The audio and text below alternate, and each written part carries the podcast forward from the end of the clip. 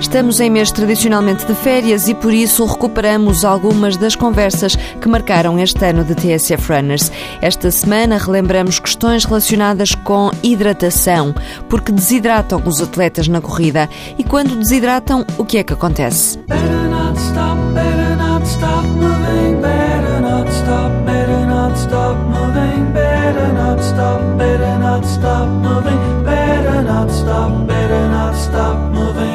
Analisa Mónica Silva, professora de Exercício e Saúde na Faculdade de Motricidade Humana na Universidade Técnica de Lisboa.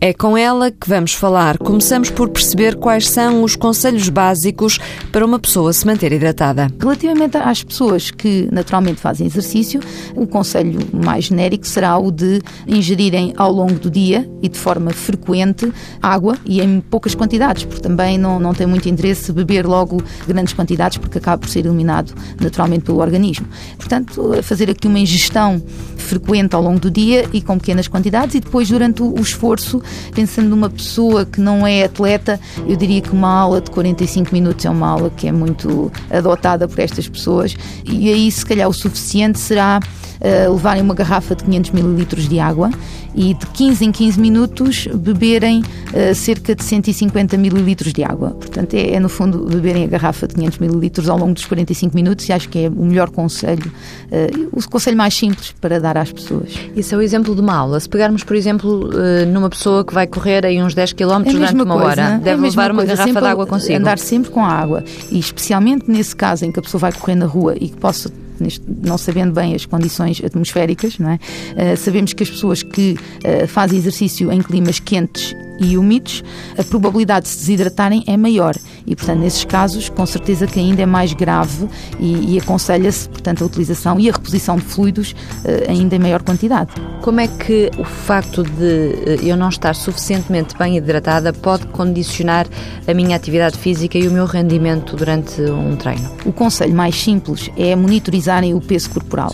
Se durante três dias não existirem alterações uh, acima de 1%, variações acima de 1% do seu peso corporal, e para além disso, a cor da urina for uma cor clara, estamos perante uma situação em que a pessoa está hidratada.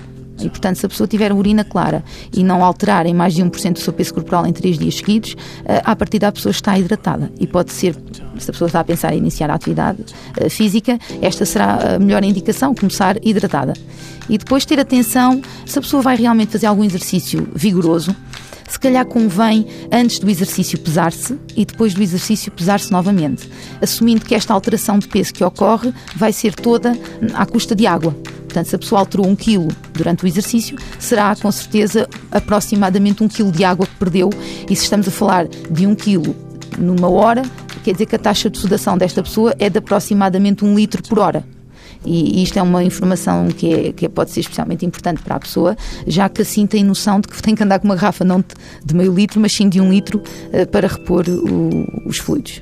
E no pós-treino, esse quilo de água deve ser reposto durante quanto tempo? Por cada quilo de peso perdido durante o esforço, deve ser reposto um litro e meio, eh, ou deve ser consumido um litro e meio de água por cada quilo de peso. Portanto, esta é a indicação mais genérica. Uhum. E sempre, não, não, não digo logo de imediato, mas indo bebendo ao longo do, do tempo. Uhum. Sendo que é importante, de facto, ir bebendo ao longo de todo Exatamente. o dia uh, cerca de litro e meio, dois litros de água. Uhum. Será essa a ordem média? Dependendo, lá está, da taxa de sudação neste caso as taxas de sudação são muito variáveis dentro do próprio desporto e dentro do próprio desporto eh, as próprias pessoas podem ter diferentes taxas de sudação que também são dependentes do ambiente onde elas estão a exercitar-se. Lá está o clima, se é um clima quente e úmido, se é um clima frio, eh, é completamente diferente a resposta também. Ao nível de outro tipo de hidratação, bebidas isotónicas, por exemplo, de que forma é que podem ser aconselhadas outras bebidas para além da água? Sendo muito variável a taxa de sudação, entre desportos é muito variável. Dentro do próprio desporto também é variável porque estamos a falar eh, de uma alteração eh, individual. Cada indivíduo terá uma, uma taxa de sudação e que pode ser completamente diferente da, de, de, outro fazendo o mesmo desporto. E, e, por isso essa indicação terá que ser dada de forma muito individualizada.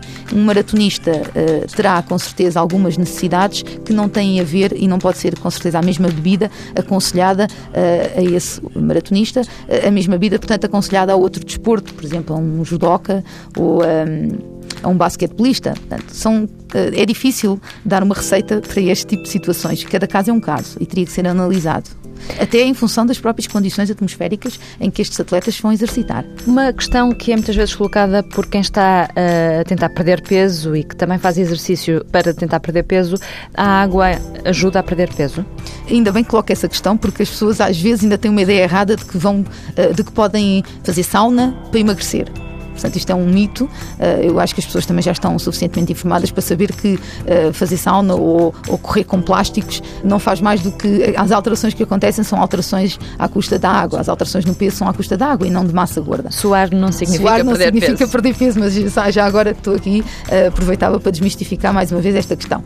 A água está presente em todos os processos fisiológicos e metabólicos e, portanto, ajuda com certeza também na, na, no controle do peso. E ajuda também porque a pessoa, quando está a beber água, eh, também acaba por aumentar o volume do estômago. E é uma das estratégias também usadas para um, ehm, controlar o peso.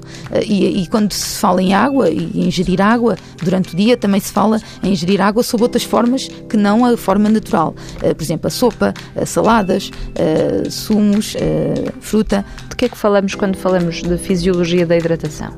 Uh, são questões relacionadas com um, as implicações que tem, por exemplo, uh, a perda de água ou desidratação induzida pelo exercício e em certas situações, em certos climas uh, em que a pessoa está a exercitar-se. E, e, qual é a resposta em termos fisiológicos do organismo perante uma situação de déficit de água, em que, não, em que se sabe que a pessoa tem que, uma forma dela diminuir a temperatura corporal é uh, havendo maior fluxo de sangue à periferia, portanto à pele, e desta forma uh, é possível a pessoa suar e libertar o calor que vai produzindo quando está a exercitar-se. O que acontece é que quando a pessoa se desidrata, esse fluxo sanguíneo está uh, mais fraco. Digamos que a quantidade de sangue que existe acaba por estar mais reduzida, a quantidade de água no sangue, portanto a volémia, está mais reduzida e, portanto, há maior dificuldade em chegar à periferia esse sangue e, e portanto, maior dificuldade em suar e maior dificuldade em regular a temperatura do corpo.